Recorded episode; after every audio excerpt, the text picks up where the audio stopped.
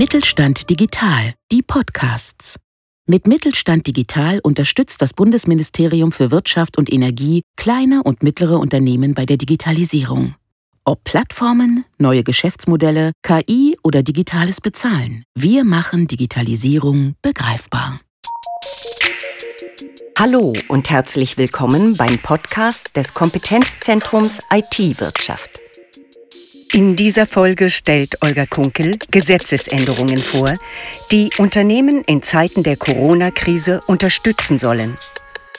Themen sind zum Beispiel die Sicherstellung der Zahlungs- und Handlungsfähigkeit deutscher Unternehmen sowie der Einsatz elektronischer Kommunikationsmittel bei der Beschlussfassung. Wir berichten aus dem Mittelstand und zeigen, wie Softwareanbieter durch technische Vernetzung und Kooperation die Herausforderungen der Digitalisierung erfolgreicher meistern. Wir stellen Unternehmen vor, die bereits gemeinsam Software-Gesamtlösungen anbieten und lassen Experten zu Wort kommen, die spezielle Unterstützungsangebote zum Aufbau von Softwarekonsortien entwickeln. Weitere Informationen, Leitfäden, Tools und Downloads finden Sie auf www.itwirtschaft.de. Das Gesetz zur Abmilderung der Folgen der Covid-19-Pandemie im Zivil-, Insolvenz- und Strafverfahrensrecht, das so extrem schnell vorbereitet, abgestimmt und unterschrieben wurde, soll die Folgen der Corona-Krise für Wirtschaft und Gesellschaft lindern. Der Gesetzgeber regelte dabei unterschiedlichste Rechtsbereiche, die aufgrund der Auswirkungen der Covid-19-Pandemie nicht im alten Modus bleiben konnten. In Bezug auf Unternehmen sind insbesondere die neuen Regelungen im Zivil-, Gesellschafts- und Insolvenzrecht von großer Bedeutung.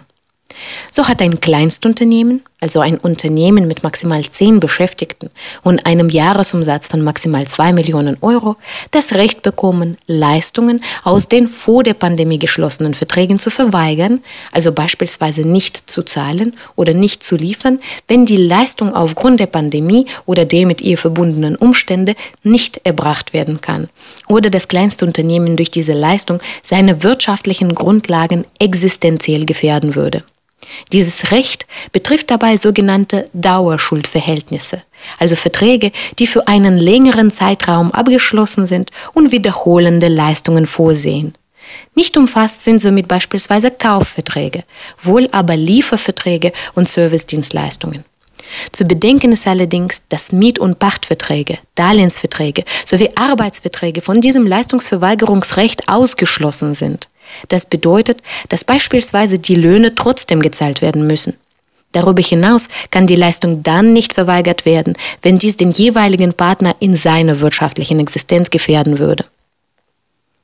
In Bezug auf die Miet- und Pachtverträge gibt es allerdings auch eine Erleichterung. Diese dürfen nicht alleine aufgrund der Nichtzahlung gekündigt werden, wenn die Zahlung wegen der Pandemie unmöglich ist. Viele Änderungen hat der Gesetzgeber im Gesellschaftsrecht vorgesehen. So besteht nun für Aktiengesellschaft, Kommanditgesellschaft auf Aktien und Societas Europäer die Möglichkeit, eine vollständig virtuelle Hauptversammlung abzuhalten. Aktionäre müssen nun nirgendwo anwesend sein. Ferner darf eine Hauptversammlung mit einer verkürzten Frist von 21 statt 30 Tagen einberufen werden. Auch Vereine dürfen nun vollständig virtuelle Mitgliederversammlungen durchführen, zu denen sich Vorstand und Mitglieder zusammenschalten können. Dabei hat der Vorstand sicherzustellen, dass die Stimmabgabe auch vor Beginn der Versammlung schriftlich erfolgen kann.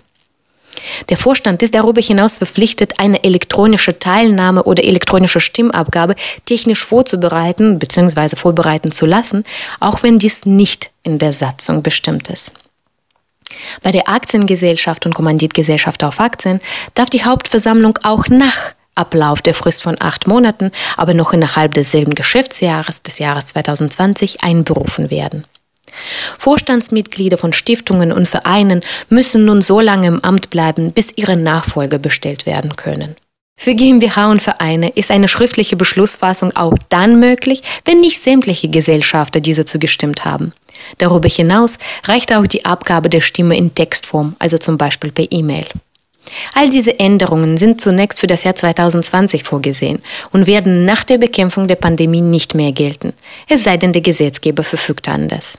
Eine der wichtigsten Änderungen der Gesetzeslage aufgrund der Pandemie ist sicherlich die Aussetzung der Insolvenzantragspflicht. Die Insolvenzantragspflicht ist vorübergehend bis zum 30. September 2020 ausgesetzt worden.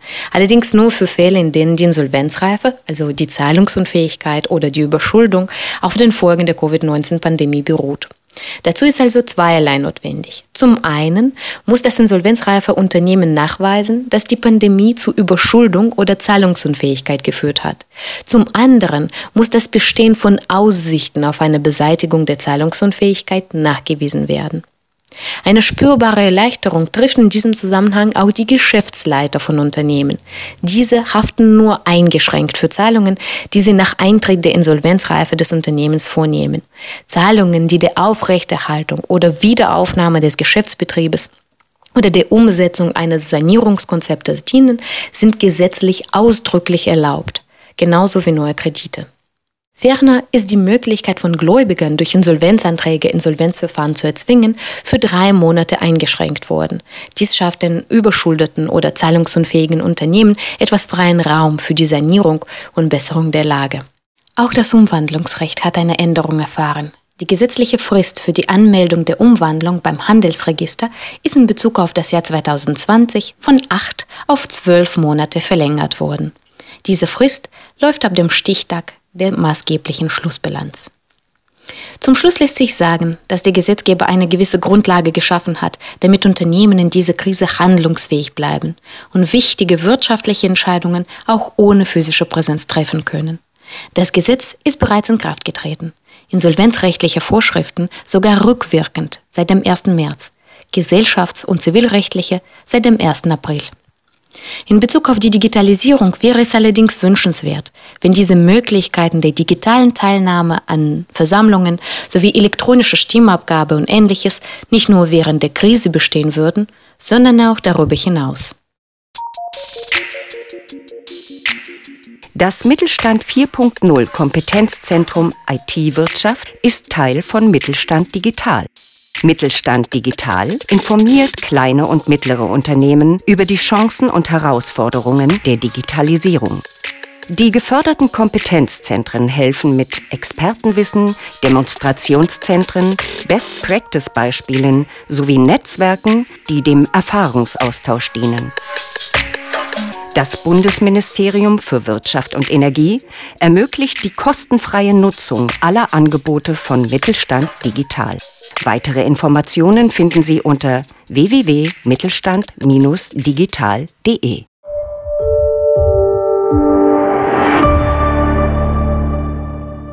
Sie hörten eine Folge der Mittelstand Digital Podcasts. Mit Mittelstand Digital unterstützt das Bundesministerium für Wirtschaft und Energie kleine und mittlere Unternehmen bei der Digitalisierung.